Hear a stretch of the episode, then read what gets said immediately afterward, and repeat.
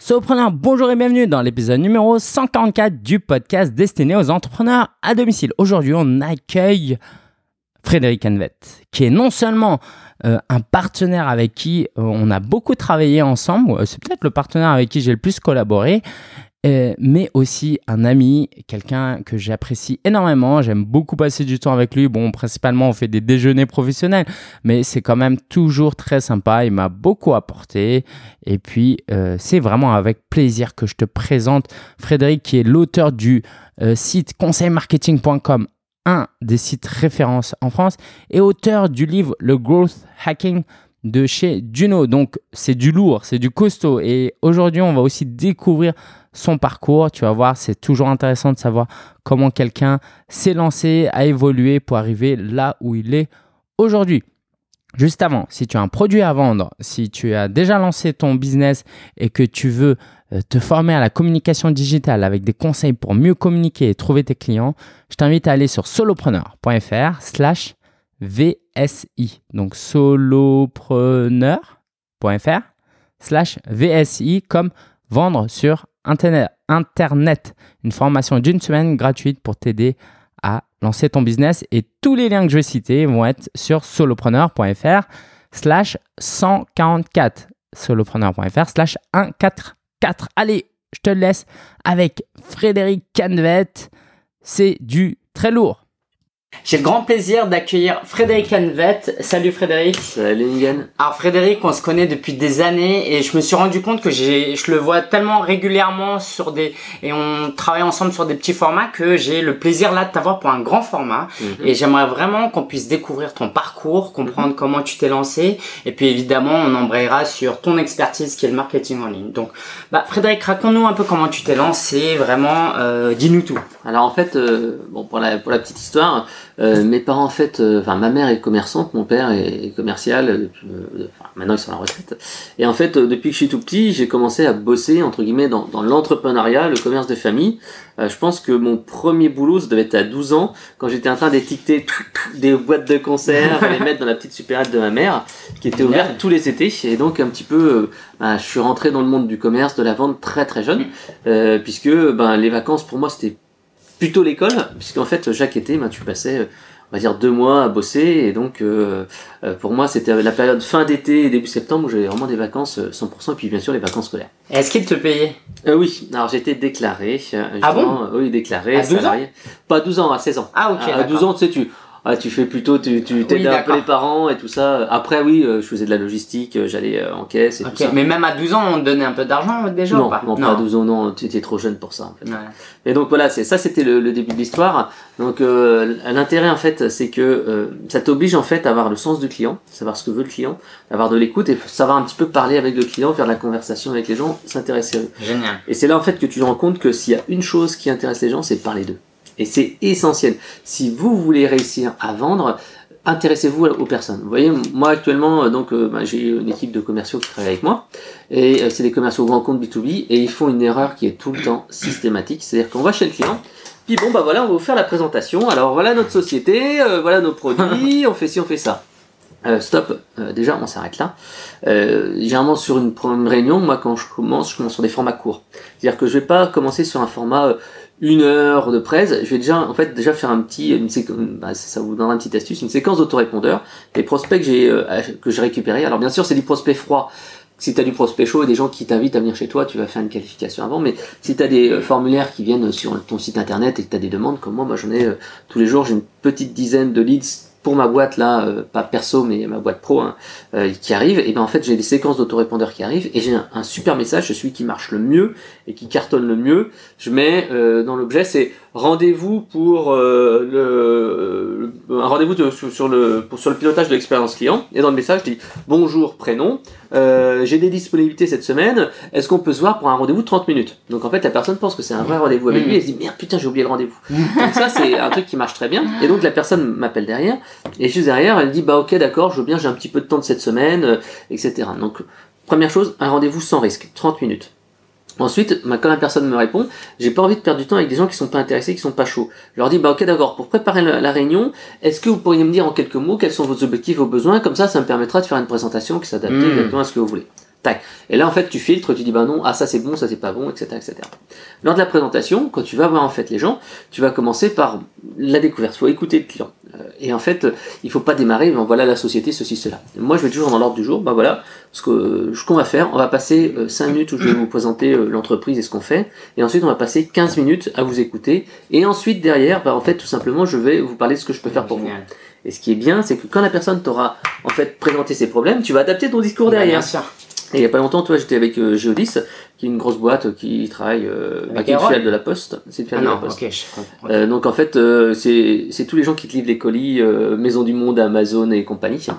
Euh, donc en fait, euh, voilà, il, justement c'est ce qui s'est passé. On avait trois heures de réunion, deux heures, trois heures de réunion. Et donc en fait, bon, moi je suis passé un petit peu derrière et justement, j'étais en train de refaire mes slides pendant que la personne était en train de parler. Carrément. Et puis après tu refais tes slides, mais voilà, c'est exactement ça que, ah mais regardez comme vous. Et en fait, ça permet de rebondir. Okay. Tu dis bah comme vous le disiez tout à l'heure, vous l'avez dit tout à l'heure, machin, c'est ce qu'on voulait. Et le mec il dit ah mais c'est exactement ça qu'il me fallait. Bah ouais. Et c'est ce que tu disais, les gens ils ont envie de se sentir concernés, valorisés, avoir de l'attention sur eux quoi. Euh, alors juste, on revient un peu en arrière. Vous l'avez compris euh, Frédéric est un passionné, expert, auteur du, livre Le Growth Hacking euh, mhm. chez Juno. Euh, et revenons un peu en arrière. Alors, et raconte-nous un peu ans. tes études. Alors à 16, à partir de 16 ans, quelle étude t'as fait En fait, qu'est-ce qui t'a amené là où t'es aujourd'hui? Parce que voilà, qu'est-ce qui t'a amené là où t'es aujourd'hui En fait, c'est très simple. Comme bah, j'ai travaillé dans le commerce pendant longtemps, mais sincèrement, ça m'a saoulé parce qu'en fait, le commerce c'est 7 jours sur 7. Et c'est vrai que euh, je me souviens euh, quand j'étais jeune, quand j'avais 16 ans, tu vois, tu sortais en boîte de nuit euh, jusqu'à 4-5 heures du matin et puis le lendemain à 8 heures, fallait te lever. Jamais fait ça. Pas très frais. et allez, bon, allez, c'est parti pour la journée de boulot. Une fois ou deux, ça m'est même arrivé d'être malade et aller vomir dans les oh cartons. Et, et, après revenir avec un petit, un petit coup d'eau. Non, ça va très bien. enfin bref. Donc c'est ça, c'est la jeunesse. donc voilà, donc j'ai fait tout ça, puis après, sincèrement, je, je savais pas quoi, faire quand j'étais petit. J'ai eu la chance en fait que mon père m'offre justement vers, vers, mes 12 ans un ordinateur, un Thomson TO9, et c'est vrai que l'informatique, ça m'a toujours passionné avec mon frère. On se battait pour faire de l'ordinateur tout le temps. et en fait, euh, voilà, je savais pas quoi faire. J'ai fait des études les plus générales possibles, en disant bac B, machin, voilà, j'étais pas un scientifique, je suis plutôt un littéraire, mais, mais malheureusement, j'ai pas eu la chance d'avoir des bons profs euh, en, primaire, et donc je suis mauvais en orthographe. Et pourtant, euh, j'anime un, des premiers blogs en France et je fais euh, 10 000 visiteurs par jour et j'ai conseilmarketing.com. Voilà. Donc ça veut dire que même si vous avez des problèmes, c'est pas un souci, puisqu'en fait, on peut toujours compenser, s'améliorer, etc. Ok, alors comment ça t'a amené jusque ah bah, ah donc voilà, donc voilà, 18 ans, euh, je sais pas quoi faire, j'ai le bac, machin, et puis je commence à faire des trucs un peu généralistes. Ce qui m'a, donc j'ai fait un DUT GEA parce que c'était un petit peu encore assez classique gestion des entreprises d'administration avec un peu de compta, un peu de vente. Puis après, donc j'ai fait ça, et puis je savais pas quoi faire. Et puis là, euh, c'est assez marrant. Euh, T'as un de mes potes, euh, parce que moi je, voulais faire un, un, truc encore dans la vente, parce que la vente et le commerce, parce que c'est un peu ce que je connaissais par cœur et qui me dit oh, attends euh, je candidate à Poitiers euh, allez fais le dossier avec moi on verra. Et puis donc bon allez je dis oh, allez ok si tu veux je vais remplir le dossier parce que l'autre truc c'était pour aller à La Rochelle dans la grande district puis là je dis bon ok si tu veux. Puis bon hop je suis reçu merde ah bah tiens. Et donc on va ensemble passer les examens je suis reçu lui il est pas reçu donc je oh, fais un an de enfin deux ans de maîtrise de gestion et puis après, euh, donc euh, la maîtrise de gestion, c'est sympa, on a fait la grosse stuff, t'es encore un généraliste. et là, j'ai fait l'armée. Et en fait, à l'armée, euh, tu te retrouves à glandouiller le soir, tu, euh, bah, tu te lèves à 5h, 6h de maths, mais après le soir, à partir de 17h, 18h, tu fais plus rien. Attends, c'était ton service militaire obligatoire? Ouais, parce qu'en fait, après la maîtrise, j'ai essayé de faire un DSS marketing, mais sincèrement, j'ai pas été très bon, et un master en marketing hein, pour maintenant. Et j'étais pas très bon, donc en fait, j'ai préparé ça un peu par-dessus la jambe et euh, voilà les profs n'étaient pas bons. Si t'étais pas bon c'est qu'à mon avis les profs non, non pas, c'est pas ça c'est qu'en fait euh, j'ai pas du tout préparé les dossiers les rapports. Mmh. j'étais persuadé que j'aurais été pris euh, derrière et tout ça. Me dit bon je vais pas me faire chier attends je vais réussir à prendre être pris etc et en fait non. Donc je me suis retrouvé un petit peu comme ça le bec dans l'eau à la rentrée en n'ayant rien de à faire sachant que j'avais le service donc j'ai fait le service militaire. Et là j'ai commencé à réfléchir. C'est un peu le moment de, du bilan de compétences. Et en fait moi ce que je conseille toujours à, à quelqu'un faire un bilan de compétences bah, quand tu fais tes études à un moment clé de ta vie, et tu dis mais qu'est-ce que je veux faire, etc. Et c'est là que je me suis dit merde Fred, toi ce qui t'intéresse en fait c'est plutôt euh, le marketing, c'est plutôt la création de produits, c'est plutôt les jeux vidéo, euh, les logiciels. Et par contre tout ce qui est compta et tout ça, ça, ça me saoulait un peu. Donc je me dis, ok Fred, ta bonne résolution, qu'est-ce que c'est? Tu vas bosser dans le domaine des jeux vidéo. Et donc en fait, après ça, et eh ben en fait, j'ai fait tout mon maximum. J'ai travaillé euh, sur le dossier, euh, j'ai candidaté à plein de trucs et tout ça. Et finalement, donc j'ai été pris en, en desk market et puis j'ai travaillé euh, dans les jeux vidéo, etc. Et après les jeux vidéo où j'ai fait quasiment presque un an, j'ai bossé en fait dans, une startup qui faisait en fait qui vendait des logiciels des jeux vidéo sur internet. Et là en fait, ça m'a appris en fait le rythme de travail et surtout le euh, en fait, alors c'est plus vrai maintenant, mais à l'époque, une année de start-up, ça valait deux années de la vie réelle parce qu'en fait, ça allait tellement vite et en fait, tu avais une, tellement une autonomie, tu devais te démerder tout seul que. C'était en quelle année? C'était dans les, dans les années 2000, juste avant la ah qui s'éclate. C'était en 99 ou 2000. Et donc, en fait, c'était vraiment intéressant parce que là, tu as appris un max de trucs. Et c'est quand tu retournais dans une entreprise normale, tu te rends compte que les gens, ils sont très très lents. Et pareil, quand tu es entrepreneur et euh, blogueur, etc., tu vois que les gens sont, un, en retard par rapport aux tendances du marketing, et deux, extrêmement lents. Il, y a des risques, des validations et tout ça. Et moi, ce que je dis toujours, et c'est ce que je fais toujours maintenant, c'est ne, ne demandez jamais la permission demandez pardon. Et c'est vraiment essentiel dans toute votre vie. Si vous voulez véritablement euh, avancer dans la vie, que ce soit en tant que salarié, entrepreneur ou tout et n'importe quoi, ne dites pas, mais attendez, il faut que je vois avec mon chef ou il faut que je vois machin.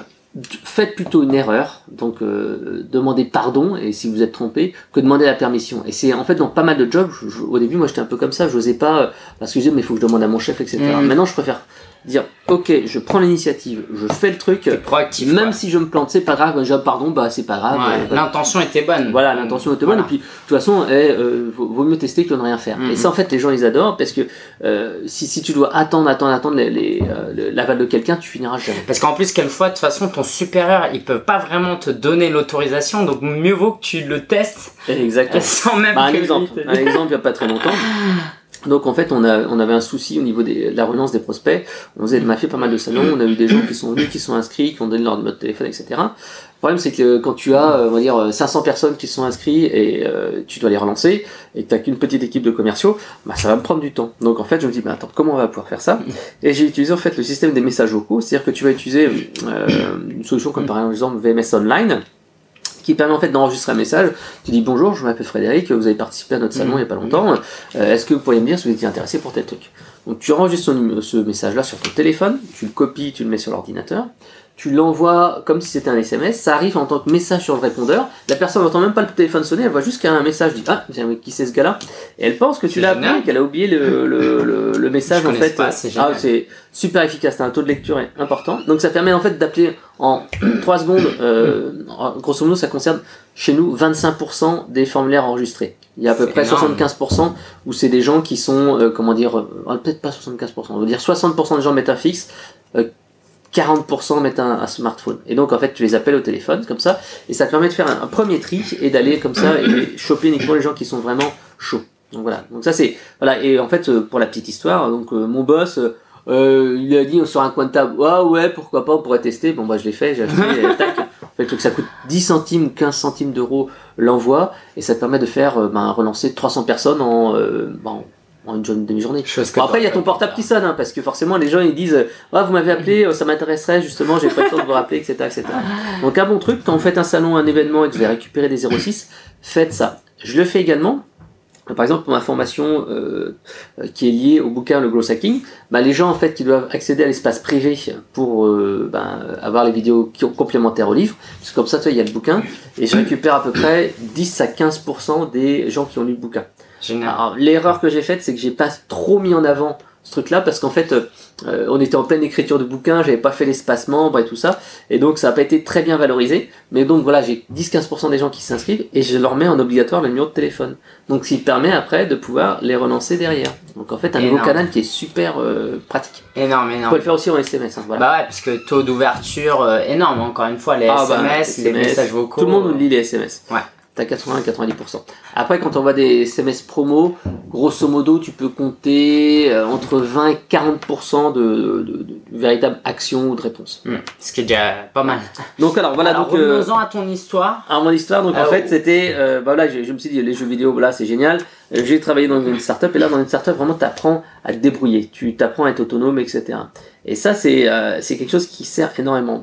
Monter, moi je dis euh, toujours les gens qui me disent mais euh, j'aimerais bien devenir community manager, quelle formation prendre? Je dis attends déjà tu vas commencer par créer ta page Facebook et ton blog et c'est le meilleur moyen de bah pratiquer parce que la formation reste toujours théorique et ça évolue tellement vite nos métiers que tu, tu dois pratiquer par toi-même parce que c'est comme si on te disait, bah voilà comment fonctionne un moteur. Bon alors vas-y maintenant répare-le. Mm, mm, mm. Ah non mais si t'as pas, si t'es pas amusé un peu, tu n'y arriveras jamais. Oui, c'est pas comme si tu voulais être chirurgien là, euh, ouvrir une page Facebook, euh, un compte Twitter, ça se fait en 10 minutes quoi. Voilà exactement. Et puis en fait t'as une courbe d'apprentissage. Euh, les personnes qui n'ont pas encore commencé à apprendre des bases, ils ont une courbe qui est assez longue. Donc toi, s'il y a un petit moment, t'as déjà une courbe d'apprentissage où t'as commencé à apprendre, t'es plus en bas de la courbe, mais t'es en haut de la courbe et tu pourras progresser plus facilement. Ok super. Et du coup alors. Donc du coup voilà, les, les startups fait un peu down comme dans beaucoup de, secteurs. Donc euh, bah, à ce moment-là, bah, comme j'étais en bon relationnel avec euh, un éditeur de logiciel de gestion qui s'appelait Ciel à l'époque, parce qu'on vendait leurs applications. Une énorme boîte. Ouais, c'était une boîte euh, qui fait des milliards et des milliards, en fait des milliers de salariés, des dizaines de milliers de salariés. On était, on était 1500 à un moment euh, en France. Et donc en fait, ils m'ont dit bah viens nous rejoindre, on a besoin d'un product manager qui connaît bien euh, comme toi la compta, la gestion, le marketing, blablabla. Donc je les ai rejoints et puis je me suis occupé de comme ça de pas mal de produits. Et puis en fait, euh, j'ai eu un choc c'est euh, grosso modo ça va être en 2004-2005 donc j'avais toujours un assistant euh, assistant chef de produit qui était avec moi qui m'aidait. Et puis bon euh, moi qui venais des startups je me disais bon attends ça va je connais un peu et en 2004 j'ai un assistant qui est venu c'est Guillaume Bretin je m'en souviendrai toujours. Et en fait le mec il me montrait des sites que je connaissais pas sur internet il me montrait des nouveaux outils. Je me dis merde putain Fred euh, t'étais au top. Et là, maintenant, en fait, il y a un petit jeune qui sort de l'école, qui en connaît plus que toi sur certains aspects du marketing, surtout le marketing online. Je dis, oh putain, Fred. Et donc, en fait, ça m'a, ça m'a, ça m'a dit, putain, ouvre les yeux un peu. C'est pour ça que je vous dis qu'il faut tout le temps vous former, tout le temps être ouvert. Et euh, le fait de tenir un blog, à titre professionnel, bah, vous permet en fait de vous obliger à parler d'actualité, à réfléchir et tout ça. Et moi, en fait, le fait d'avoir écrit mon bouquin, le growth hacking, ça m'a obligé à me spécialiser en growth hacking, et ça m'a obligé maintenant, parce que j'ai une formation continue qui, euh, qui se fait tous les mois, et je suis obligé d'écrire du contenu tous les mois, deux heures de vidéo. Donc ça m'oblige en fait à monter en compétence, à avoir toujours des astuces, etc. Donc ça c'est c'est vraiment un top parce que ça t'oblige à te, à te auto-former. Donc le blog, même si c'est pas un truc que vous faites pour les autres, faites-le pour vous. C'est important. Donc euh, voilà. Donc, euh, c'est là, c'est à ce moment-là que tu lances un blog? Alors je lance un blog, ça doit être en 2008 que je que j'ouvre mon blog. Ah, c'est peut-être en 2008, ouais. Enfin, vers ces eaux-là, peut-être 2007. Enfin bref. Ok. Donc euh, voilà, donc à, à l'époque les blogs étaient quasiment pas connus, c'était vraiment le début. Mais en fait la source véritablement de ce blog, c'était un projet avec deux potes, parce qu'en fait j'avais deux potes qui étaient développeurs et euh, ils m'ont dit attends nous on s'est développé, toi tu es chef de produit, attends on devrait pouvoir à nous euh, faire un truc. En plus c'est des super développeurs, ils sont très très très bons. Et puis on a dit bah oui ok. Et puis on s'est dit à l'époque bah, qu'est-ce qui marche bien? Et c'était le début de Mythique et tout ça. Et on s'est dit ouais les sites de rencontres. Nous aussi à l'époque on était célibataires et donc euh, bah voilà j'ai dit bah ok très bien. On va Banco. l'utile à l'agréable. Voilà Banco. Et donc j'ai monté donc il y avait mon blog marketing où j'avais écrit quelques petits trucs comme ça. Donc c'était déjà conseil marketing. ouais sur blog sur Blogger en fait à l'époque Blogspot.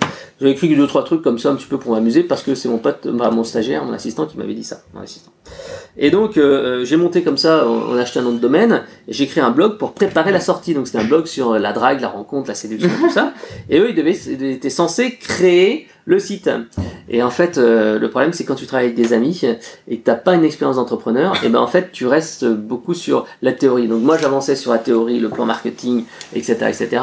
Eux, ils développaient, mais sauf que ben, ils voulaient toujours réinventer la roue, ils voulaient toujours créer une super base de données qui serait euh, valable en X langage avec euh, la fonction Je dis, et là, en fait, avec le recul, je disais, mais non, il aurait fallu se, se concentrer sur ce qu'on appelle le minimum viable product, le MVP. C'est-à-dire que quelle est la fonction essentielle qu'on va mettre en place et on se concentre là-dessus et on va pas faire toutes les fonctionnalités annexes. Parce que le gros problème actuellement euh, de tout ce qui est logiciel, tout ce qui est application et tout ça, c'est que les gens, en fait, ils pensent qu'en ajoutant le plus de choses possibles dans leur truc, ça va plaire encore plus. Ce qui est exactement l'inverse quand tu fais, par exemple, moi j'ai sorti une app mobile il y a pas longtemps, et ben euh, pour le boulot cette fois, et ben en fait je me suis concentré sur les fonctions essentielles et j'ai pas été chercher les trucs qu'il y a autour. Et surtout il faut écouter le client. Bah, ouais. Et donc euh, par exemple pour mon projet là que j'ai sorti en app mobile, comment s'est déroulé le projet? Et ben tout simplement j'ai interviewé une quinzaine de nos clients au téléphone via Skype avec euh, des entretiens qui durent à peu près une trentaine de minutes à chaque fois. Alors je disais bah voilà au début quelles sont vos peurs? Quels sont vos rêves, Mhm. euh, euh, que- qu'est-ce que vous aimeriez, euh, qu'est-ce que vous aimeriez avoir, etc., etc. Puis après, une fois que tu as travaillé sur leur peur, leur, leur peur, leurs rêves de leur métier, tu vois un petit peu ce qui les intéresse. Et tu leur dis, ben voilà, si je vous proposais un produit qui faisait ça, ça, ça, je vous montre une démo, une maquette que j'avais fait avec un, un outil de démo qui s'appelle Just in Mind, et tu, tu vois leur réaction. Ah ouais, non, ça me plaît, non, ça, ça me plaît pas, machin, etc. Et comme ça, tu affines au fur et à mesure ta maquette, et avec ces entretiens qualitatifs-là, tu, tu vois si tu valides le truc. Après, il y a la pertinence du marché, euh, parce que là, tu, tu valides un concept, mais parfois, en fait, les gens n'ont pas ce qu'on appelle un, un feedback connect. C'est-à-dire qu'en fait, euh, quand ils savent que c'est toi, que c'est ton produit, parfois, ils ont tendance à se dire, ouais, c'est pas mal. Donc, à la fin, il faut toujours dire, dans ces entretiens qualitatifs, est-ce que vous l'achèteriez? Et les gens disent, ouais, je pense que j'achèterais. mais la, la solution, c'est de leur dire, si je te donne 1000 euros, est-ce que tu mets 1000 euros dans cette application-là ou dans un autre projet? Et là, ils vont dire Ah bah non, euh, bah non euh, si j'ai 1000 euros, je mettrais plutôt là-dedans. Et là, tu Ah. peux te dire Ah bah non, mon concept n'est pas encore assez fort. Ah. Donc là, tu valides de manière qualitative et ensuite tu le valides de manière quantitative. Et euh, ben, si t'as pas euh, beaucoup de budget, tu fais du Facebook Ads ou Google AdWords et tu testes ton projet avec des landing pages et machin. Génial. Nous, comme on avait euh, ben, un, un forum client, donc en fait on avait 200 clients qui venaient, et donc j'ai eu un atelier qui parlait de ça, et on a fait la promo également lors de la conférence, et là tout de suite tu vois devant l'assemblée qui veut acheter le produit, ah bah oui moi ça m'intéresse. Et tac en fait t'as déjà ton pool de clients, t'as pas encore fait le produit, t'as juste une maquette que t'as créée, et les gens disent ok j'achète. Et comme ça on a eu nos deux premiers clients euh, quasiment coup pour coup, et on s'est dit banco, on a réussi à avoir deux clients euh, qui sont prêts à payer euh, plusieurs dizaines de milliers d'euros, on est parti là-dessus, et tac on, est, on a lancé le projet. Génial. Le prochain livre que tu sors, c'est sur les lancements de produits, les startups? Euh, non, parce qu'en fait, c'est comme, euh, c'est comme euh, écrire un bouquin, euh, même si ça m'a pas pris beaucoup de temps, c'est beaucoup d'énergie. Je t'explique pourquoi. Ouais. Parce qu'en fait, le bouquin, on l'a travaillé à distance avec un autre gars. On a tout travaillé avec Google Docs. En fait, le plus long, ça avait été de faire le, le plan, le plan détaillé. Et vraiment, quand on a fait tout un plan détaillé avec ce qu'on va dire, ce qu'on va pas dire, le minutage et tout ça, et en disant, bah non, ça, on coupe, ça, on fait ceci, cela. Euh, quand tu as travaillé là-dessus, tu écris le texte, et moi, j'avais pas mal de choses qui existaient sur mon blog. J'ai fait du copier-coller, j'ai Mhm. adapté, etc. Donc, je pense pas que j'ai passé plus de quelques jours. C'était pas le plus long. Mais c'est après toute la partie promotion, la partie relecture. Et en fait, euh, à cause de ça, j'ai- en fait, j'ai négligé un petit peu mon blog. Et puis en plus, bah, j'ai Mhm. été papa aussi pendant, euh, bah, et je me suis cassé l'épaule. Enfin, j'ai eu toute une histoire. Et donc, en fait, euh, j'ai pas fait attention à mon trafic de mon blog. Et j'ai eu une sanction Google. Et en fait, j'ai eu mon trafic qui a baissé pendant, pendant plusieurs mois. Et en fait, le temps que euh, bah, je revienne un petit peu à la normale, parce que tu sais, quand tu sors un bouquin, t'as des interviews, euh, Mhm. t'as des, euh, des soirées, des machins, tout ça. Et en fait, tu, ça te prend du temps. Et Ouais. C'est comme ça quand tu sors un produit, Mhm. euh, tu, ton business as usual, tu, euh, bah, tu le, comment dire, tu le maintiens pas comme, euh, comme tu devrais. C'est comme aussi les gens souvent qui, qui créent une boîte, une start-up ou, euh, ou qui ont un super produit. Souvent, on les invite à des soirées, à des bidules, parler, speaker et tout ça. Sauf qu'en fait, en faisant ça, ils négligent leur business pro. Mhm. Et en fait, souvent, il prend un coup dans la gueule. Donc en fait, il faut faire attention à ça. Il faut véritablement euh, essayer de prioriser son temps et pas trop en donner. Moi, j'ai, euh, j'essaye vraiment de, de gérer mon temps de manière optimale. Et euh, bah, il y a une méthode que je suis en train de tester actuellement qui est pas mal. Parce qu'en fait, moi, j'utilise beaucoup la méthode GTD, Get Things Done de David Allen. C'est-à-dire que tout ce qui dure moins de deux minutes, tu le fais tout de suite. Tu cales dans ton agenda des plages de travail pour tous les trucs. Tu vois, mon agenda, il est souvent blindé euh, pour la semaine parce que là, tu vois, euh, ce matin, j'avais pris une demi-heure pour faire un petit boulot de, de PowerPoint. J'avais pris euh, une heure pour préparer une démo. J'avais pris ensuite une demi-heure pour faire un point sur une réunion que je dois organiser, etc., etc. Donc en fait, je cale ma journée, ce qui me permet tout simplement de déjà de pas m'éparpiller et de faire les choses que je dois faire. Donc la méthode GTD, elle est excellente pour gérer de manière efficace tous tes trucs simples. Donc dès que tu reçois un email, soit tu le tries, soit tu réponds, soit tu euh, l'archives. Voilà, grosso modo. Donc tu tries facilement. Si ça dure moins de deux minutes, tu fais l'action tout de suite. Donc ta ta ta, ça te permet d'avoir une grosse réactivité. Ensuite, tu cales dans ta semaine tes plages de travail. Dès que tu reçois un email, tu cales dans ton agenda Outlook ou Gmail ou n'importe quoi la copie du mail et le truc qui dit bah je ferai telle date, ce qui permet de décharger l'esprit et d'être un peu plus serein. Wow. Donc ça, c'est le, le- la méthode GTD qui est très efficace. Le problème de la méthode GTD, c'est qu'en fait, tu deviens rapidement esclave de ta Mhm. to-do list et tu as une to-do list énorme et t'avances pas sur forcément tes sujets prioritaires. Mhm.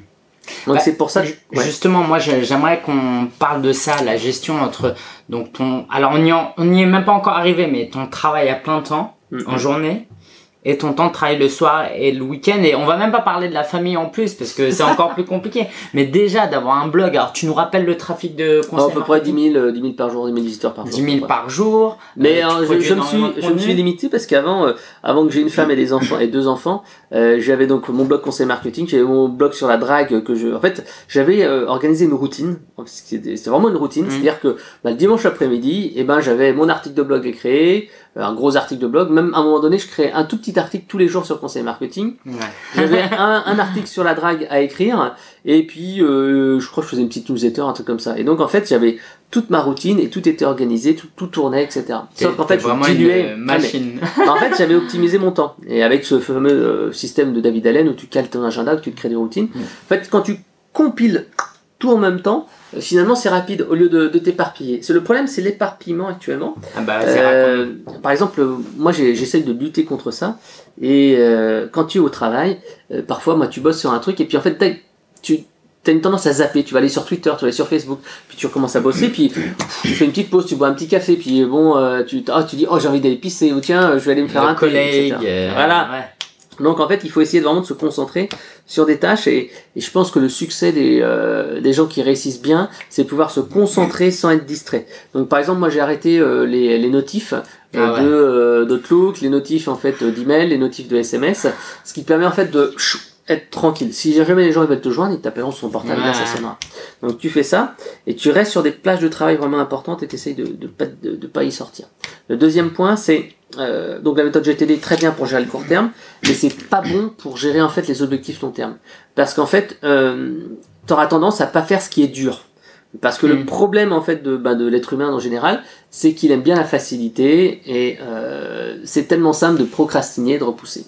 Donc en fait, en, en complément de la méthode des GTD, c'est de se dire qu'est-ce que tu dois faire dans la semaine qu'est-ce que tu dois faire en fait dans le mois ou dans le trimestre. Et ça en fait, ça te permet d'éviter, euh, par exemple, de procrastiner. Moi, actuellement, je suis en train de refaire un business plan complet sur mon activité, le business model, comment générer plus de business, etc. Et c'est vrai que j'ai commencé à le faire, mais comme c'est un sujet qui est à la fois très important, mais qui est très dérangeant. Donc en fait, c'est un sujet que euh, j'ai tendance à repousser en disant non mais bon je vais plutôt faire ma compta et puis ceci hmm. cela et puis tu trouves un, moyen de bah, tu trouves un truc que tu aimes bien faire moi des fois ça m'arrive le soir je dis oh ben je vais m'écrire un petit article ou je réponds à une question sur Cora euh, ou tiens je vais me regarder un petit euh, un petit un petit film etc. donc il faut essayer de se fixer ça et ça permet véritablement d'être euh, d'être au top alors on a déjà beaucoup d'éléments et j'aimerais juste qu'on revienne sur la dernière partie de ton histoire qui euh, te mène jusqu'à aujourd'hui là. Ouais. Alors bon, alors donc voilà, la, la startup avec les potes, ça, fait start, start down aussi. donc je me suis retrouvé euh, donc euh, product manager, donc bien payé avec des belles missions, des déplacements à l'étranger, un poste qui était une boîte en plus qui était super comment dire super promoteur quoi. En fait, les années, je les ai pas vu passer. J'ai passé quasiment 13 ans là-bas et chaque année, tu as tellement de pression, tellement de trucs que étais dans une machine. En fait, tu as déjà vu un rat qui court dans une roue là et t'es comme ça. et donc tu arrives le matin, même fois ça m'est arrivé euh, de me retrouver à midi et pas avoir eu le temps de pisser ou alors euh, trop trop speed faire des réunions de travail. Et bon, c'est passionnant parce que tu étais vraiment taqué, etc. Donc voilà, mais quelque part tu es, euh, es un petit peu frustré parce que plus tu es dans une grande entreprise, plus tu es rangé en fait dans une boîte et tu deviens un hyper spécialiste de ton métier.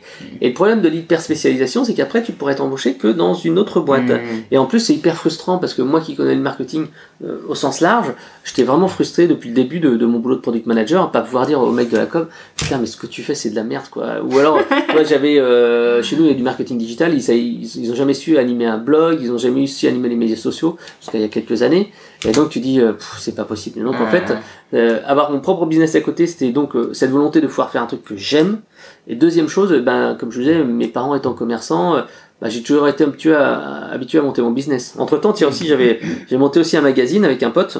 On a fait à peu près 6-7 numéros d'un magazine sur euh, les, le, les smartphones, les consoles. les et papier? Papier, ouais. Waouh. Euh, ouais, ça, s'appelait Mobins.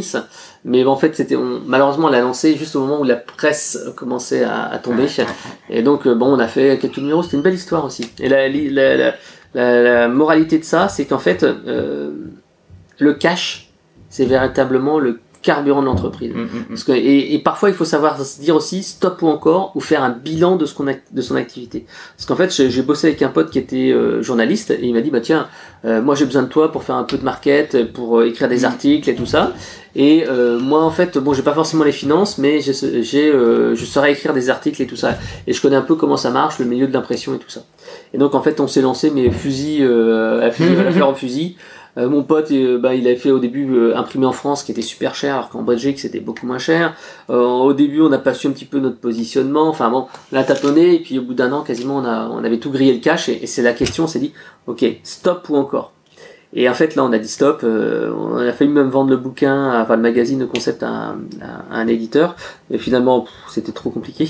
Mais donc là, c'est important de savoir gérer sa trésorerie, euh, essentiel, parce que quand t'as plus de cash, et ben l'entreprise s'arrête. Même si Mhm. l'idée est bonne, même si on arrivait quand même à faire des trucs, mais on s'est dit bon, pff, non laisse tomber, on va partir sur un, un truc qu'on avait misé, je crois.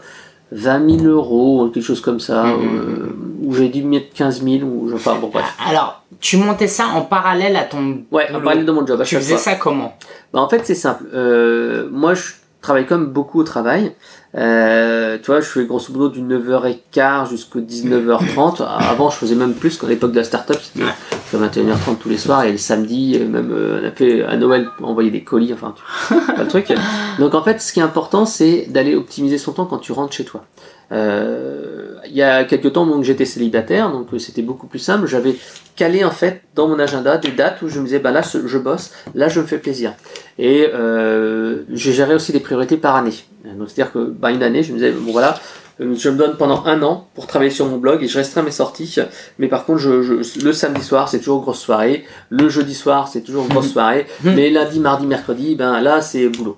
Et tu te donnes en, en fait des créneaux de travail. Ce qui est important, c'est pas trop en faire parce que si tu en fais trop, qu'est-ce qui se passe? Tu vas te démotiver. Et euh, moi, je me suis rendu compte, par exemple, que euh, le soir, euh, j'arrive pas à bosser correctement avant 21h30. Si je bosse avant 21h30, qu'est-ce qui se passe? Ben, J'aurais tendance à aller sur YouTube, regarder une, une Mm. vidéo, faire un truc et ceci, cela. Alors que maintenant, j'ai décidé d'assumer et donc jusqu'à 21h30, ben, je vais avec ma femme, ma fille, on discute et tout ça. Puis à 21h30, je dis bon, ok, d'accord. Allez, c'est fini, maintenant je bosse et voilà. Ce qui est important, c'est Jusqu'à quelle heure? Oh, ça dépend, minuit. Euh, Maintenant, c'est un peu plus compliqué. Ma fille en, ayant 5 mois Ah. euh, et qu'elle me réveille à 6 heures du matin, euh, c'est Ah. plus compliqué. Mais voilà, t'as des périodes de calme en plus. Euh, et surtout, j'essaye de pas être distrait. Je mets pas la musique, je mets pas de. Avant, je mettais des reportages télé, je mettais des trucs. Non, je, je reste vraiment en mode concentration. J'essaye de me concentrer sur ce qui va vraiment apporter de la valeur, parce que c'est facile de se disperser et de se dire, euh, bon, ok, bah, je fais un truc utile, mais non, ça va pas forcément aider à ton business. Voilà. Donc ça, c'est vraiment important. Donc, euh, et aussi optimiser son temps. Par exemple, tu vois, euh, quand j'étais chez Sedge, tous les matins en allant au boulot, j'avais un trajet entre euh, le métro et euh, le boulot d'à peu près 7 minutes. Et pendant les 7 minutes, je faisais un petit podcast sur le trajet. Et là, en fait, bah, j'ai commencé un petit peu à le refaire. Euh, et euh, bah, normalement, vous devriez voir bientôt des, nouvelles vidéos qui vont être faites bah, sur le trajet entre chez moi et, et, et le boulot. Donc voilà, optimiser son temps, être focus, travailler sur surtout ce qui est important et surtout se mettre la pression.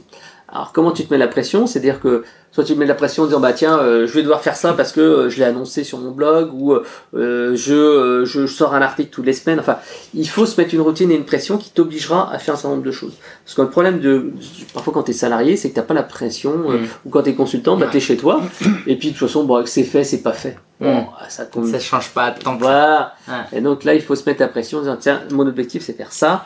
Ou alors ma routine c'est euh, écrire un article à telle date, à telle date, à telle date. Alors, t'en penses quoi du thème de la passion? Est-ce que voilà, est-ce qu'on doit se lancer dans quelque chose qui nous passionne? Euh, C'est quoi ton avis Alors, euh, euh, c'est la Je question. je suis, je suis mitigé là-dessus. Autant en fait, si tu as la passion comme moi, tu ne verras pas passer ton temps. C'est-à-dire que tu vas y consacrer du temps, tu vas être super bon dans ton domaine, tu vas vraiment apprécier. Le problème de travailler pour la passion, enfin il y en a deux. Le premier en fait, c'est quand tu es passionné, bah, tu as parfois euh, une tendance à te sous-estimer, à te sous-valoriser, et en fait tu vas pas accepter de payer cher, tu vas offrir des choses, etc. Hmm. Or en fait, tu apportes de la valeur et c'est normal que les gens en fait ils payent pour ça. Ah, J'avais jamais vu ça comme ça. Ben si, c'est Ouais. important parce que euh, moi, moi, je vois, euh, des fois- j'ai encore eu hier soir un gars qui dit tiens est-ce que je peux t'appeler Euh, Je vais monter une boîte. euh, est-ce que tu fais du coaching? Je dis non, je fais pas de coaching, j'ai plus le temps actuellement. Il dit ouais mais est-ce qu'on peut s'appeler un quart d'heure? Je dis ok si tu veux, je tu m'appelles pendant les transports, j'ai euh, euh, une demi-heure de, de battement, tu m'appelles. Et puis voilà. Et en fait je dis ben il me dit ouais tiens je suis dans telle situation, j'ai besoin de faire ceci cela. Je dis bon ok alors je te réponds, tu peux faire ci, tu peux faire ça. Tiens t'as tel outil, blablabla. Bla, bla. Ça en fait c'est sympa, mais tu fais une réponse de passionné. Je lui ai donné une demi-heure de coaching gratos. Euh, alors que normalement tu dirais bah attends prends ma formation vidéo ou alors ouais, bah ouais. ceci cela donc c'est le problème en fait du, du, du, passionné le deuxième problème en fait du passionné c'est qu'en fait euh, toutes les passions ne sont pas rentables Mm. euh, tu, tu, peux dire voilà par exemple je connais quelqu'un qui euh, est dans le domaine artistique et ben le problème c'est que ok tu veux bien monter un blog sur l'art ou la broderie ou des choses comme ça mais vas-y gagner de l'argent ou alors faut faut trouver un business model qui fonctionne voilà en fait c'est ça c'est que quand on est passionné, il faut aussi avoir l'intelligence, les connaissances, les compétences, et il faut peut-être aller voir plus loin et explorer plus loin. Ouais, alors déjà, faut avoir, faut. Ce qui est compliqué, c'est que souvent les passionnés sont des salariés. Mm. Être salarié et entrepreneur, c'est pas la même chose. Mm. Salarié, en fait, tu es payé à passer du temps dans l'entreprise. Mm. C'est ça, en fait, le, le, le business model. Tu, tu vends ton temps. Ouais. Or, le problème, c'est que quand tu es entrepreneur, tu vends plus ton temps. Tu vends du résultat. Enfin, du résultat. Du, du, tu dois dégager du chiffre d'affaires. Mm. Si euh, bah, t'as as beau avoir passé toute la journée devant ton écran à faire euh, des trucs, ou toute ta journée euh, dans le magasin, ou toute ta journée à, sur un salon, ou je ne sais quoi, si t'as pas vendu, ben t'as pas fait ton boulot. Mm. Et euh, il, moi, je connais un gars, tiens, voilà, qui était un ancien collègue de bureau euh, dans, chez Sage. En fait, ben, il était salarié, il était salarié pendant des années. Et puis, il a, il a eu une restructuration dans la boîte, il est parti. Et il a monté son truc de coach. Qu'est-ce qu'il a fait Donc il a eu un beau pactole, hein, il a eu euh, vraiment beaucoup d'argent, de quoi tenir euh, un, deux ans facilement. Et donc qu'est-ce qu'il a fait euh, bah, Il a commencé par se former au coaching, ensuite il a passé du temps à euh, créer sa société, à faire sa plaquette, à faire Ouais. ses cartes de visite, et on se retrouve un an et demi plus tard, Ouais. et je dis bah ok d'accord mais euh, t'en es où? Ah bah là je viens, je viens d'avoir l'agrément pour être formateur agréé. Je dis mais attends mais t'as combien de clients? Ah ben bah, celui que j'ai eu le- la dernière fois là où j'ai fait un peu de formation et puis bon euh, ah là j'ai des pistes. Mm. Je dis mais attends mais arrête un peu de passer du temps à faire ta plaquette, ton site internet, ton logo et tout ça mais trouve des clients, fais du business.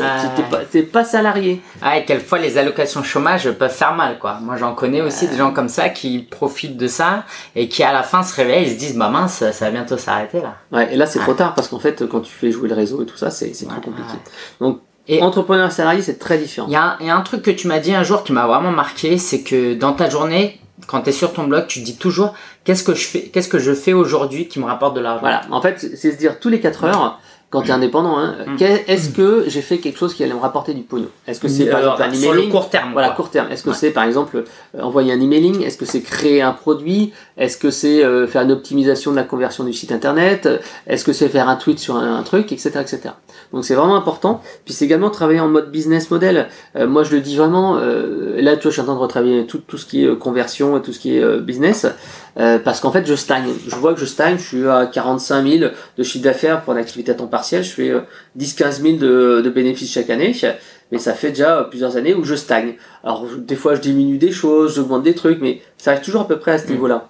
Alors, ça fait un complément de salaire qui est assez sympa, mais euh, je stagne. Et donc, en fait, il faut que je passe en fait à la vitesse supérieure. Et pour ça, il faut accepter donc de, de revoir les choses. Par exemple, vendre des produits plus chers, revoir la gamme de produits, revoir la conversion, revoir ceci, cela, et, et se remettre en question. Et euh, il y a plein de gens comme ça qui ne savent pas se remettre en question. Mm. C'est tellement Et c'est pour ça que dans mon bouquin, euh, je, je, dans le close hacking, je mets en avant ce qu'on appelle le tunnel AAR. Mm. AAR, en fait, c'est tout simplement faire un tunnel. Alors, c'est pas vraiment un tunnel parce qu'en fait, on parle plutôt d'entonnoir. En fait, tu vas euh, diviser en fait tes ventes avec ici un petit entonnoir. Alors non, c'est pas un pubis. euh, c'est un entonnoir des ventes. Donc en fait, ici, ben, qu'est-ce que tu as? Tu as ici le nombre de prospects que tu vas générer. Et donc en fait, tu vas prospecter, par exemple, c'est des gens qui vont venir sur ton site internet. Ou alors, si tu as un restaurant, c'est les gens qui passent devant ton restaurant. Et donc après, tu as des prospects. Ce qui est important, c'est euh, ben, soit en fait les récupérer leurs coordonnées euh, si tu les inscris à ta newsletter et ensuite vendre, soit en fait quand tu es dans un restaurant, c'est les gens qui rentrent dans le restaurant. Et donc tu vas te dire, bah, ok, comment je peux faire pour qu'il y ait plus de gens qui rentrent dans le restaurant? Ensuite, une fois qu'il y a des gens qui sont dans le restaurant, euh, est-ce qu'ils vont revenir? Régulièrement Comment je vais faire pour qu'ils reviennent? Ensuite, si j'ai un blog, ben, comment je vais faire pour euh, garder les gens? Par exemple, ma formation vidéo comme toi en abonnement. Euh, comment je vais faire après pour euh, faire du bouche-oreille, pour qu'ils en parlent aux autres, et comment je vais pouvoir augmenter mon revenu, faire de l'upsell, du cross-sell et tout ça. Donc en fait, tu dois modéliser ton activité, et ça c'est valable pour n'importe quoi. Par exemple, là dans la boîte euh, par laquelle je bosse actuellement, euh, on génère énormément de prospects, sauf que derrière la conversion est minable. En fait, on a un tunnel où il y a euh, ouf qui est comme ça, et euh, comme ça en fait, qui est où tu as beaucoup beaucoup de prospects, mais en fait derrière on fait très peu de démos, on fait très peu de, Mm. de, de présentations. Dans ces démos présentations, bah, on en gagne quand même pas mal, on a un pourcentage de concrétisation qui est bien, puis après on arrive un peu à faire des- de la, de la- du parrainage, de la- du bouche à oreille et un tout petit peu de- d'upsell, mais finalement c'est le problème il est là-haut, c'est-à-dire qu'en fait on a une mauvaise gestion des leads. Mm. Et c'est pour ça que je te parlais de, de relancer par euh, VMS Online, euh, Mm, les messages mm. vocaux, améliorer la conversion, mettre du message en autorépondeur, euh, faire du face-to-face, euh, enfin bref. C'est- Tu dois analyser ton activité, c'est valable partout. Et c'est ce que j'ai fait chez moi, euh, pour mon blog à moi. Je dis, mais attends Fred, euh, t'as as 10 milliers de visiteurs, déjà, essaye d'avoir un meilleur taux de conversion. J'étais à 1 et quelques et je suis passé à 2 et quelques. Qui s'inscrivent à ta Ouais, newsletter. qui m'inscrivent à ma newsletter, ce qui est pas mal parce que sincèrement, euh, 2% c'est c'est pas le truc le plus exceptionnel, mais j'ai plein de gens qui sont hors cible, comme j'ai un vieux blog avec Oui, plein de thématiques. t'as beaucoup de trafic. Ouais, et puis des gens qui sont d'Afrique, des gens qui sont dans d'autres pays, euh, des gens qui sont intéressés par le développement personnel. Or c'est pas, c'est plus mon, par l'e-commerce. Ouais. À un moment donné, je faisais beaucoup d'e-commerce parce que je venais de là, mais j'ai arrêté parce que c'est trop différent de, de ce que je fais maintenant. Et donc en fait, j'ai un peu de, de hors sujet, mais j'arrive quand même à convertir bien. Me- maintenant, j'ai amélioré vraiment ma conversion sur, sur, sur ces populations-là. Mais je me suis rendu compte, ok, tu fais une bonne conversion, mais est-ce que derrière, tu vends plus Mm, mm, mm. et je me suis rendu compte que j'avais une faiblesse également au niveau de la conversion. Et là, je suis en train de revoir tous mes pages de vente.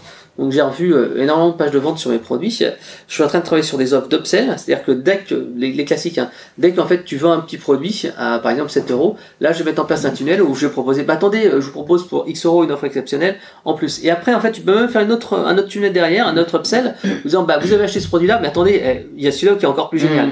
Et certes, euh, tout le monde va pas faire les upsells sur 3-4 niveaux, mais grâce à ça, quand les gens sont en démarche d'achat, c'est le moment qu'il faut aller euh, continuer à, à leur faire vendre. Et grâce à ça, tu peux augmenter ton chiffre d'affaires de 20%. Donc Mm. rien que le fait d'avoir revu mes pages de vente, revenu, revu mes, euh, mon marketing automation en segmentant, je suis passé d'Aweber à GetResponse, j'ai créé une dizaine de listes, j'ai une vingtaine de, de magnets, en fait, de, de- de bonus spécifiques par secteur, j'ai euh, donc des séquences d'emails euh, spécifiques, j'ai de nouvelles landing pages et euh, j'ai maintenant des upsells. Et ben en fait, j'ai multiplié vraiment mon chiffre d'affaires, je pense, par deux au niveau de mes formations vidéo. Alors que je faisais Génial. beaucoup de pubs à l'affichage, parce que tu vois, comme je te disais, j'ai perdu du trafic, je pense que j'ai perdu 25% de trafic euh, en début d'année parce que je sanction Google, parce que j'ai rien fait, etc.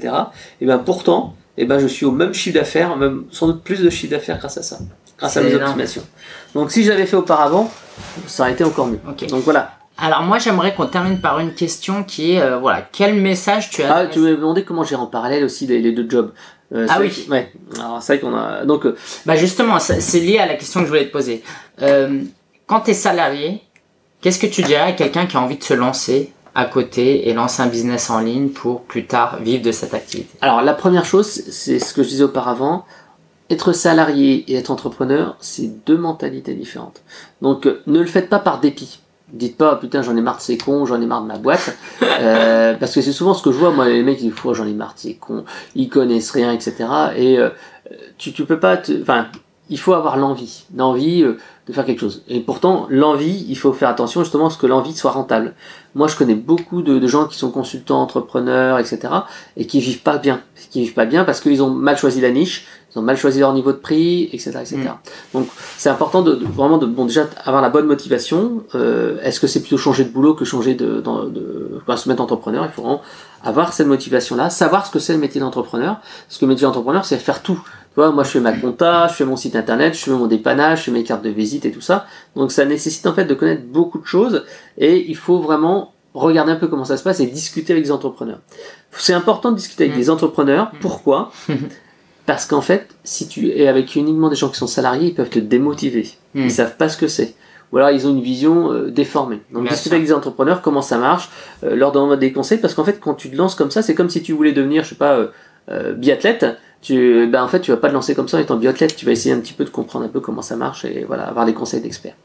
Donc ça c'est la première chose. Ensuite quand tu es euh, à temps euh, dans ton entreprise, fais-le en side business. C'est ce qui marche le mieux. C'est-à-dire qu'en fait tu vas te réserver du temps euh, que ce soit toutes les semaines ou tous les jours. Moi, je vous conseille plutôt, c'est c'est de travailler en fait en, en plage de travail. En plage de travail, c'est-à-dire que vous allez vous dire, bah voilà, pendant comme pour, comme pour moi, euh, à un moment donné, je- j'ai voulu me lancer en, en indépendant, en blogueur indépendant. Je crois que c'était en 2009 ou 2010, enfin, Mhm. très peu de temps après.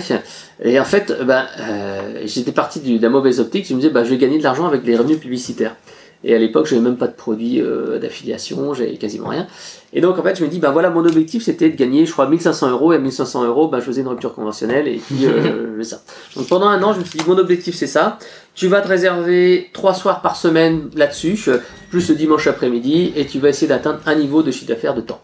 Et donc, tu te, euh, tu, tu, vraiment, tu te fixes ces objectifs-là, et euh, tu suis avec ton, ton, ton avancée. Et ça, c'est super important parce que si tu es en mode euh, le rêve, ça aussi, il y a beaucoup de gens qui sont en mode le rêve. Un jour, je vais monter ma boîte. Ou, Mhm. en tout cas, c'est la danseuse, c'est le truc qui leur permet de vivre, de dire, ah ouais, mais de toute façon, je vais monter ma boîte un jour. Moi, je, je faisais le salon des entrepreneurs et les salons de la micro-entreprise tous les ans quand j'étais chez Ciel, et je revoyais tout le temps les mêmes boîtes et les mêmes gens qui n'avaient toujours pas créé leur entreprise. Ouais, mais je vais créer ma boîte cette année. Ah, vous êtes encore là? Bah, qu'est-ce que vous faites, etc. ah, bah, je vais créer. Non, il faut que tu, tu réserves du temps tu te fasses une routine, c'est important, c'est par exemple tous les jeudis soirs, et ben je bosse là-dessus. Il faut y consacrer du temps, c'est malheureusement des sacrifices, il faut le dire. Hein. Euh, faut pas remettre de côté sa famille, mais il faut expliquer, voilà, euh, ma chérie ou machin, euh, euh, ben voilà, je vais, je vais arrêter de faire ça, je vais arrêter de regarder la télé ensemble, tel truc. Moi j'ai plus de télé depuis déjà des années, ça fait peut-être 10 ans. Donc la télé c'est une bouffe, un bouffeur de temps, Euh, les jeux vidéo aussi, on va se faire plaisir, mais il faut pas non plus se faire bouffer avec des trucs qui servent à rien. Mhm. Donc Ok. réserver du temps, faire une routine, se définir des objectifs, se faire des milestones, c'est-à-dire des, des étapes clés, et donc commencer ton side business. Et donc tu rencontres aussi un petit peu des gens dans ton secteur d'activité, tu discutes un peu, tu essayes d'avoir le plus tôt possible tes clients. Si tu as des clients, déjà, euh, bah, ça, sera, ça montre que c'est plutôt positif. Si les gens te demandent des prestats, etc. Donc tu fais ça, et si jamais euh, bah, ça marche bien, après tu pourras en fait travailler, euh, bah, comme là on le fait, tu vois, on est euh, à la pause de midi, et tu, tu travailles sur ce temps-là. C'est-à-dire que tu peux dire, bah tiens, une fois par semaine à la pause de midi, au lieu de déjeuner avec les collègues, comme d'habitude, je prends un sandwich, je mets, Mhm. comme on l'a fait, dans une salle de réunion, et puis on bosse là-dessus. Voilà. Euh, super, merci Frédéric. Un dernier mot pour terminer. Donc, je rappelle, hein, Frédéric, retrouvez-le sur conseilmarketing.com. Le livre, le Growth Hacking euh, de chez Juno. Ouais. Puis voilà, un dernier mot à partager à ceux qui nous regardent. Alors, en fait, je donnerai trois, quatre trucs que j'avais, euh, que j'avais noté hein, dans notre, euh, dans la préparation de notre entretien, que j'ai pas eu le temps d'évoquer là. C'est n'essayez pas la perfection. J'ai un, je connais un gars, euh, on se coach nous-mêmes, on a un, entre guillemets, un mastermind privé, c'est-à-dire que tout, avant c'était tous les deux semaines, et maintenant on est passé tous les mois. Tous les mois, en fait, on s'appelle au téléphone et on se prend une heure pour suivre un petit peu euh, notre, euh, notre activité, nous motiver, parce qu'on est un petit peu dans le même cas. euh, Enfin, il est l'inverse de moi, voilà. Et, et donc, euh, euh, on s'appelle régulièrement et ça permet de se motiver. Donc euh, voilà, ce qui est important, c'est essayer de ne pas faire la perfection. Euh, la perfection, c'est euh, le gars dont je vous parle. Il veut avoir son truc qui est génial, son site internet qui est hyper classe, et à chaque fois, il dit ouais, je suis en train de mettre en place le plan d'action, euh, je suis en train de travailler sur le site. Non mais on s'en fout. N'essaye pas d'avoir un truc parfait, essaye déjà de faire un truc. Donc voilà, la perfection, Génial. c'est beaucoup de gens vont dire la perfection c'est la clé du succès. Oui, mais il faut se lancer. Deuxième chose, euh, savoir un petit peu aussi euh, utiliser la méthode, ce que, alors je sais plus comment elle s'appelle, mais c'est la méthode 5, 4, 3, 2, 1. C'est-à-dire que beaucoup de gens euh, réfléchissent de trop. The 5 second rule. Voilà, 5 second rules. Et donc en fait, des fois, tu, quand tu as un truc à faire, réfléchis pas, lance-toi. Par exemple, euh, comme je te disais, la, la méthode du podca- le, le podcast là, que je vais faire le matin ou la vidéo que je vais faire le matin, euh, un matin, je dis, ouais, faut que je le fasse, faut que je le fasse. Tu dis, bah attends, 5, 4, 3, 2, 1, tac. Bonjour, aujourd'hui, en fait, je vais vous parler de ça. Donc lancez-vous. Vous voulez ouvrir Ça un blog pour se Lancez-le. lever le matin, Voilà. pour faire euh, des tâches administratives. La méthode 5, 4, 3, 2, 1, c'est Miracle Morning. Je crois que c'est Miracle Morning. Alors, il y a un livre entier sur ça. Peut-être qu'il en parle, mais il y a un livre qui s'appelle The 5 second rule. Ouais, il y a 5 Second Rule et je vous conseille aussi un autre bouquin qui s'appelle The Miracle Mm. Morning qui est assez intéressant que j'ai mis en place en, en application aussi, euh, pas tout en entier mais en partie qui est sympa. Mm. Euh, autre point également euh, que je voulais vous dire, ne négligez pas le sommeil. Le sommeil n'est pas Mm. votre ennemi. C'est Mm. vraiment essentiel. Euh, moi, ça m'a coûté euh, une épaule et trois mois d'arrêt, euh, puisqu'en fait, si vous jugez que votre sommeil est un ennemi et que en fait vous, vous grappillez sur votre sommeil, qu'est-ce qui va se passer? Vous allez être moins efficace, vous allez faire des fautes d'inattention. Mm. Au lieu de vous mettre sur votre boulot, vous allez un petit peu glander et vous dire non, ça me fait chier. Et puis vous allez vous lancer finalement, il va être super tard et vous allez bosser tard et vous allez crever le lendemain. Donc ne négligez pas le sommeil. Le sommeil est votre ami.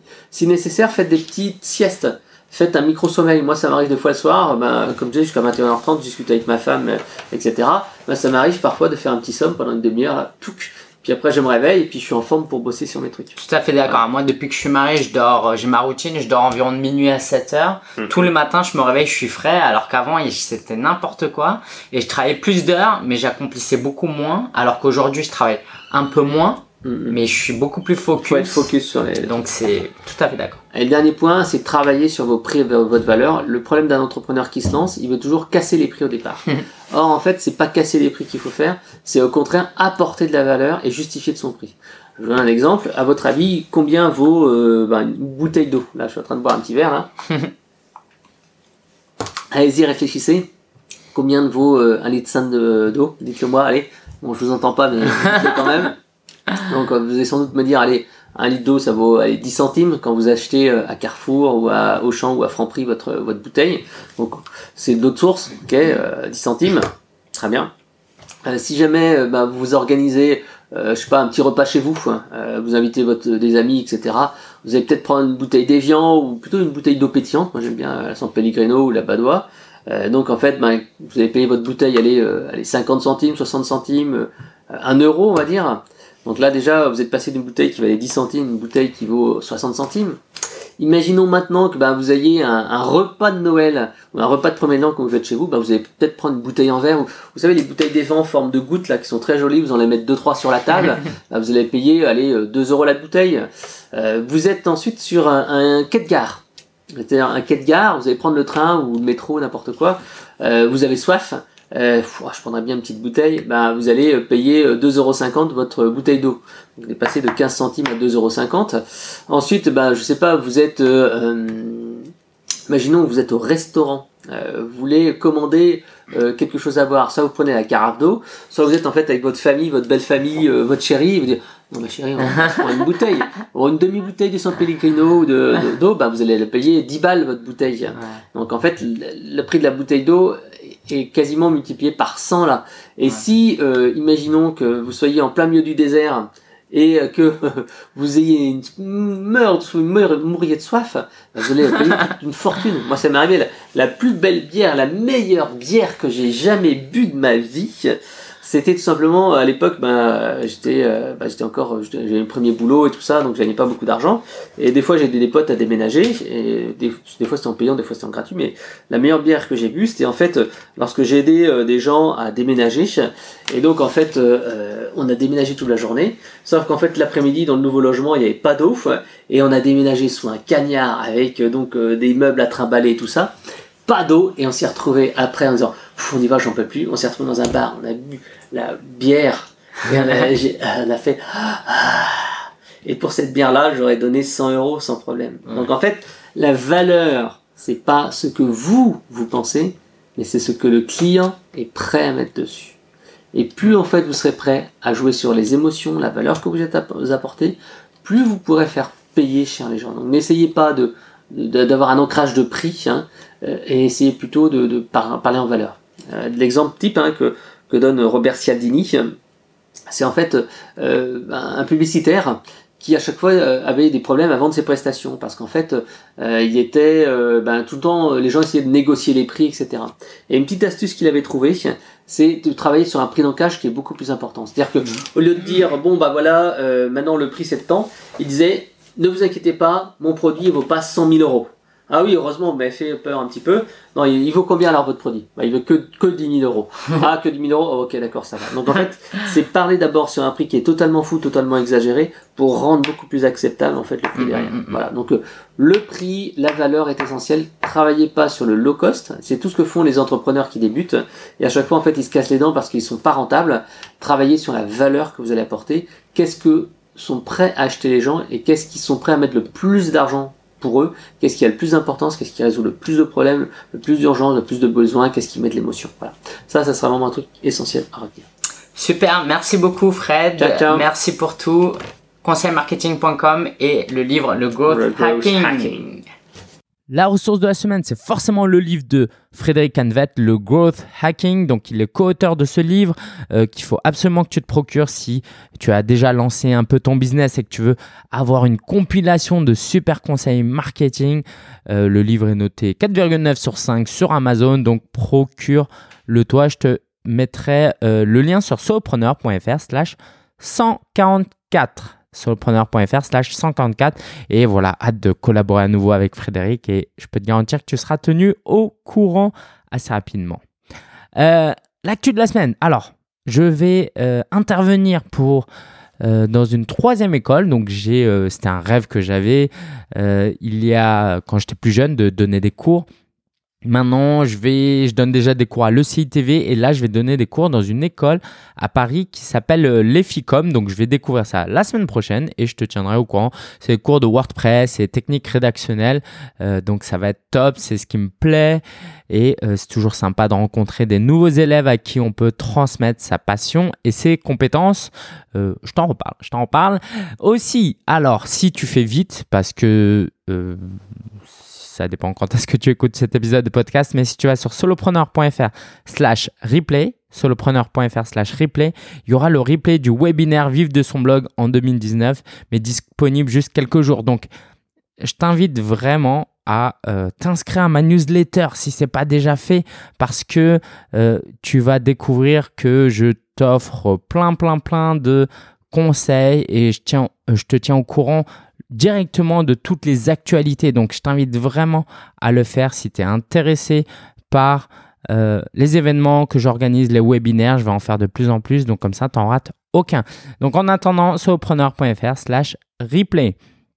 Et j'ai aussi euh, conduit un webinaire avec les Folly Web. C'était notre première collaboration. Ça, c'était top aussi. Si tu as assisté, c'est cool. Et si tu me découvres grâce à ce webinaire, c'est d'autant plus cool. Euh, je commence à perdre quelques habitudes que j'avais commencé à me forger. J'avais une petite routine matinale, j'allais au sport régulièrement. Euh, et mon voyage en Alsace a un peu déglingué tout ça, mais je vais me reprendre en main. Euh, voilà, c'était juste pour dire que les habitudes prennent du temps à se former, mais c'est assez rapide pour les perdre. C'est comme les kilos, mais dans l'autre sens. C'est très difficile, c'est très facile à les former, mais c'est très euh, difficile à les perdre. Donc, il faut d'une part ne pas perdre courage, c'est comme ça, c'est comme ça pour tout le monde. Et puis aussi, voilà, faut le prendre comme un jeu, ok? Si c'est trop facile, c'est trop facile. Donc voilà, quelles sont tes habitudes? Si t'as pas encore d'habitude, il faut en avoir. Moi, en ce moment, c'est trois fois euh, par semaine, je vais en salle de sport. Le matin, je fais euh, mes lectures. j'ai plein de nouvelles méditations, habitudes que j'aimerais mettre en place, comme la méditation de pleine conscience. Bref, je te tiens au courant, mais en tout cas, on ne peut pas réussir si on n'a pas des bonnes habitudes euh, implémentées dans notre vie, si le mot existe en français. Alors, je t'avais euh, tenu au courant de ma nouvelle formation Instagram pour les débutants. J'en ai vendu combien? Disons que j'ai 37 participants maintenant euh, sur la plateforme Udemy. Donc, si tu es intéressé, euh, je t'invite vraiment, vraiment à aller sur solopreneur.fr slash 144 et il y aura un lien dessus. solopreneur.fr slash 144, tu auras un lien promotionnel et puis c'est une top formation. Si tu veux te lancer sur Instagram, et que tu es totalement débutant, c'est vraiment, vraiment fait pour toi. Euh, j'ajoute des, bonus et des contenus en plus régulièrement. Euh, donc euh, là, je crée, j'en ai jamais encore parlé, mais un groupe Facebook rien que pour les participants de cette formation pour que chacun puisse s'ajouter, s'abonner et augmenter ses followers. donc ça, c'est top. Je t'invite vraiment à t'y inscrire. Et euh, vraiment, Instagram, c'est indispensable. Hein. Si tu fais du B2C, si tu parles à des particuliers, demande, pense un peu à ton avatar client. Est-ce que cette personne utilise Instagram? Aussi, je vais euh, lancer sur cette même plateforme donc une nouvelle formation que j'avais déjà préparée, qui était disponible uniquement pour euh, ceux qui se sont inscrits à la formation feuille de route de l'infopreneur. Donc, euh, ça va être la formation business plan. En une heure, l'idée, c'est de faire un business plan pour être plus efficace, savoir où on va et euh, bah, je vais me refaire ce travail pour l'année 2019 et je vais me faire ce travail tous les ans, je pense. Euh, c'est vraiment important d'avoir une idée claire de ce qu'on veut faire de son business. Donc, si tu es intéressé, la formation arrive bientôt et voilà, si tu es inscrit dans ma mailing list, je fais toujours des euh, offres promotionnelles, donc euh, te tiens, bah, je te tiendrai au courant. Dernière actu, alors je te l'ai caché pendant quelques semaines, allez deux semaines, j'ai lancé un site e-commerce. Et ouais, un site e-commerce avec sous l'impulsion d'un ami qui a certains produits qu'il veut me proposer. D'ailleurs, c'est bientôt Noël. Si ça t'intéresse, il y a deux produits. C'est des tapis de bain en diatomite. C'est une, une pierre de sorte que quand euh, tu sors de la douche, tu te nettoies là, et puis 10 minutes après, l'eau est complètement séchée. Tu n'as pas besoin de sécher ton tapis de bain. C'est propre, c'est clean, c'est antidérapant, antibactérien, c'est Vraiment top. Donc si tu es intéressé, va sur confortablement.com et il y a un autre produit. Et bref, euh, voilà, c'est euh, une expérience que j'ai vécue qui, qui m'a beaucoup plu d'installer un WordPress avec WooCommerce mettre en place une boutique e-commerce. En fait, j'ai toujours voulu faire du e-commerce. C'est comme ça que j'ai commencé sur le web. Je me suis euh, vraiment pas donné à fond. Hein. Je, je, vendais des montures de lunettes de Chine. Bref, c'était euh, un peu n'importe quoi, mais c'était ma première porte d'entrée et euh, je prends toujours plaisir à, envoyer des colis? Bref, je sais que tôt ou tard, je vais m'y mettre à fond. Donc là, confortablement.com, ça marche. Il y a deux produits, quoi. Je veux dire, c'est fonctionnel. Euh, donc si tu es intéressé, vas-y, une offre promotionnelle euh, en ce moment. Et euh, je vais pas pousser ça à fond.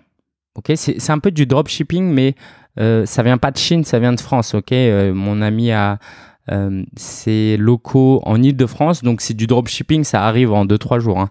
Ça prend pas deux semaines. Euh, donc euh, voilà, voilà. À approfondir et je te promets que je te tiendrai au courant en fonction de ce que je vais euh, continuer à faire ou pas sur ce site. en tout cas, c'était un bon apprentissage et je vais voir ce que ça donne dans les semaines et les mois à venir. Donc confortablement.com. Les prochains événements. Alors, je, te garde le meilleur pour la fin. Euh, le 15 novembre à 18h, rencontre virtuelle avec les lecteurs du guide du blogueur. Donc, si tu as acheté mon livre, le guide du blogueur, si tu l'as pas acheté, il faut aller l'acheter. Euh, il coûte 15 euros et je te donne euh, vraiment mes meilleurs conseils pour monter ton business à partir d'un blog. Donc, si tu l'as acheté, il faut absolument que tu rejoignes le groupe Facebook qui se trouve. Alors, il faut aller sur www.legdb legdb.fr slash bonus. Une fois que tu y es, tu t'inscris, tu rejoins le groupe Facebook et là-bas, tu auras le lieu et l'heure du rendez-vous. Donc, c'est 15 novembre à 18h. Euh, je veux vraiment rendre euh, ce, groupe un peu spécial pour euh, ceux qui ont lu le livre. donc, voilà, si tu es intéressé par le blogging, par la création de contenu et par monter ton business, j'espère t'y retrouver. Donc, rappel, hein, tu achètes le livre, tu vas sur legdb.fr slash bonus, tu t'inscris au groupe Facebook et c'est tout, et tu viens à la rencontre virtuelle. Qu'est-ce que je voulais dire autre chose ou pas? Non, c'est bon. Alors, euh, prochain événement, j'ai fait un petit sondage justement dans ce même groupe euh, pour savoir quelle formation plairait aux, euh, plairait aux gens qui sont dans. Et on m'a répondu en numéro 1, une formation sur YouTube. Du coup, ce que j'ai commencé à faire, mon idée, c'est de commencer par un webinaire gratuit sur YouTube qui aura lieu fin novembre, début décembre. J'ai pas encore décidé de la date. Donc, si tu es intéressé par YouTube, inscris-toi absolument. Donc, j'ai pas encore la date, j'ai pas encore la landing page. Si tu fais partie de ma newsletter, tu seras tenu au courant. Et sinon, je te tiens euh, au courant aussi sur ce podcast. Mais tu comprends bien que ce podcast, c'est chaque semaine, donc quelquefois ça va vite. Euh, donc euh, le mieux, c'est vraiment que tu t'inscrives à ma newsletter. Et dernier événement qui aura lieu en janvier 2019. J'ai hâte de te l'annoncer. C'est la première fois que je l'annonce publiquement. C'est le sommet solopreneur 2019. Alors, si tu, tu, tu, me suis depuis un moment, tu sais qu'entre 2014 et 2016, j'ai monté à conférence solopreneur. Les événements présentiels, c'est le top du top, c'est vraiment ce que je kiffe. Par contre, ça implique du temps, de l'argent pour moi et pour les participants, et c'est vraiment, vraiment un gros investissement. Et il faut absolument que j'en refasse un en 2020, on va dire. Mais en attendant, si tu veux accéder à un contenu euh, donné par des professionnels et des experts, euh, en janvier, je vais te donner cette possibilité de le faire. Alors, il y aura deux formats, mais on rentre pas trop dans les détails. Ce sera gratuit pour toutes les personnes qui suivent en live ou qui veulent voir les replays. Et il y aura un ticket VIP pour ceux qui veulent aller plus loin. Alors, c'est quoi? En fait, du mardi au samedi, euh, donc ce sera mi-janvier, la euh, deuxième semaine de janvier, à confirmer, hein, il y aura une dizaine d'intervenants en direct. En fait, quoi, les émissions seront enregistrées, mais ce sera diffusé en direct dans mon idée pour le moment, c'est une fois à 14h, une fois à 19h, du mardi au vendredi, et puis samedi, ce sera des lives. Et l'idée est euh, la suivante, c'est que si tu veux te lancer dans l'entrepreneuriat en 2019, c'est le sommet à suivre. Tu viens, tu regardes tout gratuitement, tu suis tout, tu suis les conseils, il y aura même des offres promotionnelles et puis tu auras tout, tu seras équipé pour te lancer ton business. Donc j'ai hâte, hâte, hâte d'ouvrir les, les portes aux inscriptions. Euh, ça va être juste énorme. Donc je te tiens au courant. Euh, mais voilà, ça vient en janvier 2019. Je te souhaite... ah, je suis deg. J'allais tenir tout le, euh, tout le podcast sans tousser parce que je suis un peu malade. Je te souhaite une bonne semaine, un bon week-end et je te dis à la semaine prochaine pour un nouvel épisode. Ciao, ciao, prends soin de toi.